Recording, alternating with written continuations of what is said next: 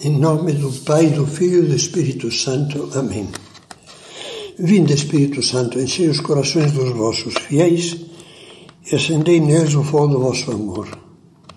Enviai o vosso Espírito e tudo será criado, e renovareis a face da terra. Entramos na segunda meditação da série A Paz na Família.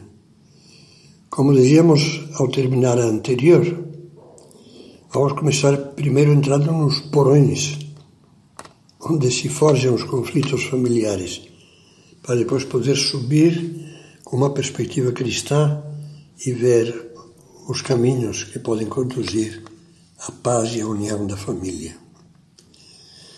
O primeiro porão em que temos que mergulhar, melhor dizendo, lançar o olhar, é o orgulho. De todas as cordas desafinadas do coração, a pior é esta, a do orgulho. Este vício capital é o primeiro inimigo da paz familiar.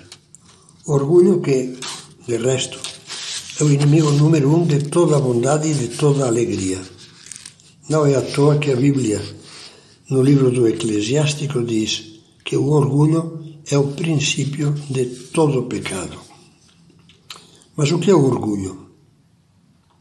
Uma definição clássica diz assim: orgulho é o desejo desordenado da própria excelência. Trocando a frase em miúdo, significa é o desejo exorbitado de sobressair, de ficar por cima, de ser valorizado, acatado e estimado. É a ânsia de sentir-se superior aos outros, ou pelo menos nunca inferiorizado é a incapacidade de aceitar qualquer coisa que fira o nosso amor próprio ou rebaixe a nossa imagem. Orgulho cega, deixa os olhos cegos. Essa supervalorização do nosso eu impede-nos de enxergar a verdade sobre os nossos defeitos, as nossas culpas, porque não suportamos que essa verdade nos situe abaixo do alto conceito que fazemos de nós mesmos ou nos coloque por baixo dos outros. Poderíamos dizer que a pessoa orgulhosa construiu um altar dentro do seu coração, onde entronizou o seu próprio eu como um ídolo intocável, que constantemente defende e adora. Qualquer coisa que atinja esse falso Deus, qualquer coisa que tente questioná-lo ou ameace rebaixá-lo, provoca na pessoa orgulhosa uma reação imediata, violenta, como uma descarga elétrica. Ou abafada e surda, por exemplo, um mutismo sufocante, um ar carrancudo de dignidade ofendida que acaba com a paz. Não há dúvida de que o orgulho é a corda mais desafinada do coração. Melhor dizendo, o orgulho é todo um conjunto de cordas desafinadas. Procuraremos agora ouvir o som de algumas delas. Não será agradável, mas pode ser bom escutar essa música. Não, evidentemente, pelo prazer maldoso de ver retratadas nessas palavras as falhas das pessoas da nossa casa e dizer: Eu vivo o retrato do meu marido. Puxa vida, acho que o autor desse livro fez a radiografia da minha mulher. É chapado o meu irmão Olha aí a cara da minha sogra. Não, não, não. Não vamos procurar esse prazer ruim. Pelo contrário, vamos tentar fazer um reconhecimento humilde dos porões escuros da nossa própria alma, das nossas cordas desafinadas, com o intuito positivo de ajustar-lhes as cravelhas, de afinar em suma o instrumento poderoso que é o nosso coração. E com a ajuda de Deus, conseguir que ele vibre com as notas cada vez mais puras e harmoniosas. Vejamos, pois, essas cordas sem pretender falar de todas, nem colocá-las numa determinada ordem de importância. Pensemos simplesmente nos atritos familiares que são mais conhecidos e deixemos correr a nossa reflexão. Facilmente salta à vista uma primeira corda bem mal ajustada a crítica. A pessoa orgulhosa tem muito aguçado o espírito crítico. não por rigor filosófico ou científico, mas por superioridade arrogante. O orgulho só lhe deixa ver o lado ruim dos outros, que ele contempla de cima para baixo, com ar de desaprovação, com um desprezo prévio, preconceituoso, que é parecido com o do fariseu da parábola de Cristo. Eu não sou como os outros homens, nem como este publicano.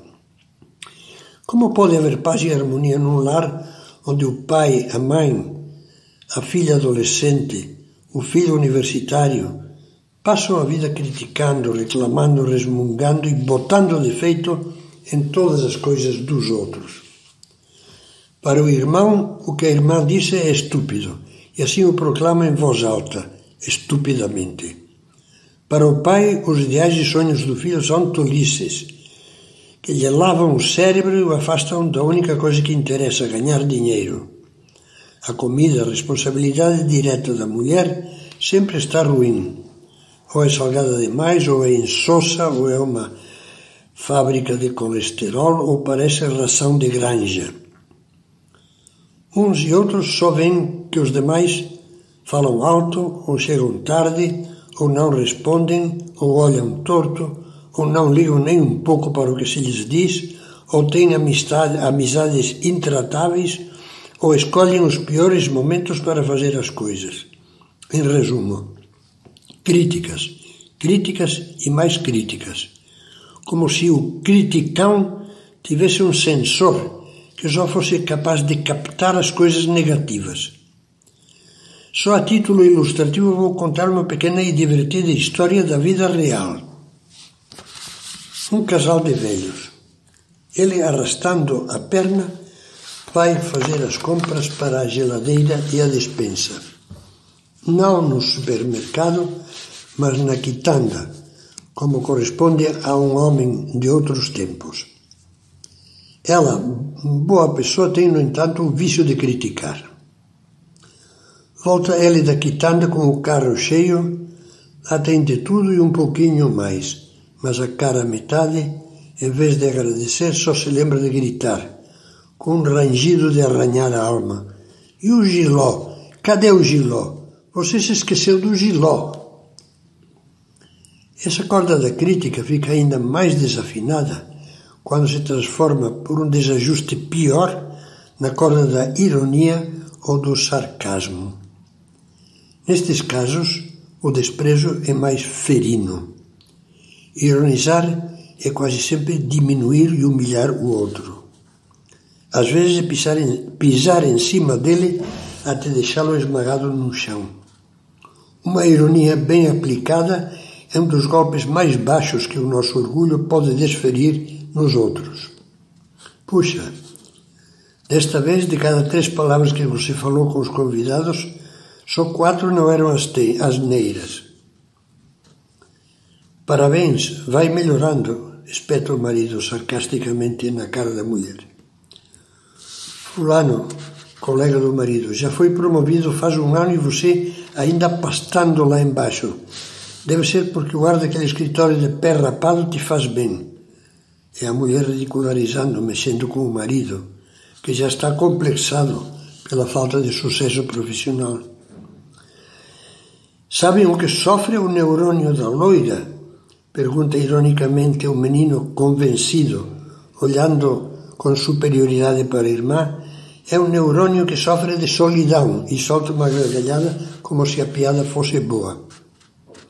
No dia seguinte vem com outras duas piadas que lhe acha melhores ainda e são mais estúpidas ainda. A loira burra, que por sinal é bem mais inteligente do que ele, só tem três neurônios no cérebro: um receptor, um emissor e o terceiro para atrapalhar os outros dois. E tem mais. Como é que a gente sabe que a loira usou o computador?